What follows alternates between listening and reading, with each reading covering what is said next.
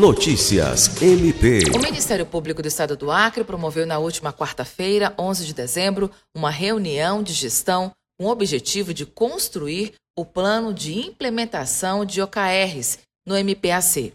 A metodologia de OKRs será utilizada para implementar a curto e médio prazo as prioridades definidas pela gestão, gerando alinhamento de esforços e foco, dinamismo, aumento de performance e engajamento das equipes. A reunião foi conduzida pelo Procurador-Geral de Justiça, Danilo Lovisaro do Nascimento, e teve a participação do professor Marcos Barros, da Oxford Business Master, responsável por conduzir a implementação da metodologia de OKRs na instituição.